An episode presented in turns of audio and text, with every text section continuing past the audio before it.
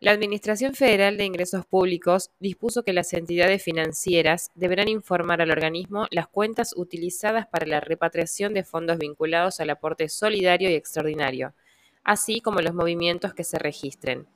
El aporte solidario y extraordinario alcanza a las personas humanas y sucesiones indivisas residentes en el país por la totalidad de sus bienes y en el exterior y a las personas humanas y sucesiones indivisas no residentes por la totalidad de sus bienes en el país, siempre que los mismos superen la suma de 200 millones de pesos. La fecha para la evaluación de los bienes es la de entrada en vigencia de la ley, es decir, 18 de diciembre de 2020.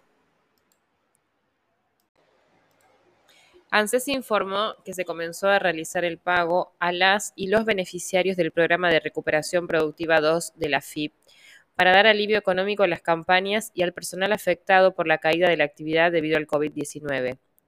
Asimismo, mediante una resolución se adoptan las recomendaciones formuladas por el Comité de Evaluación y Monitoreo del programa REPRO 2 en el acta número 5. En tal sentido, se establece la selección de parámetros por el beneficio aplicado sobre los salarios devengados de marzo de 2021.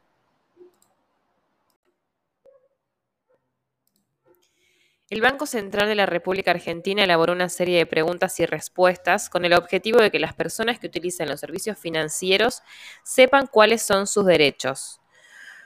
1. ¿Cuáles son los principales derechos de las personas usuarias de servicio financiero?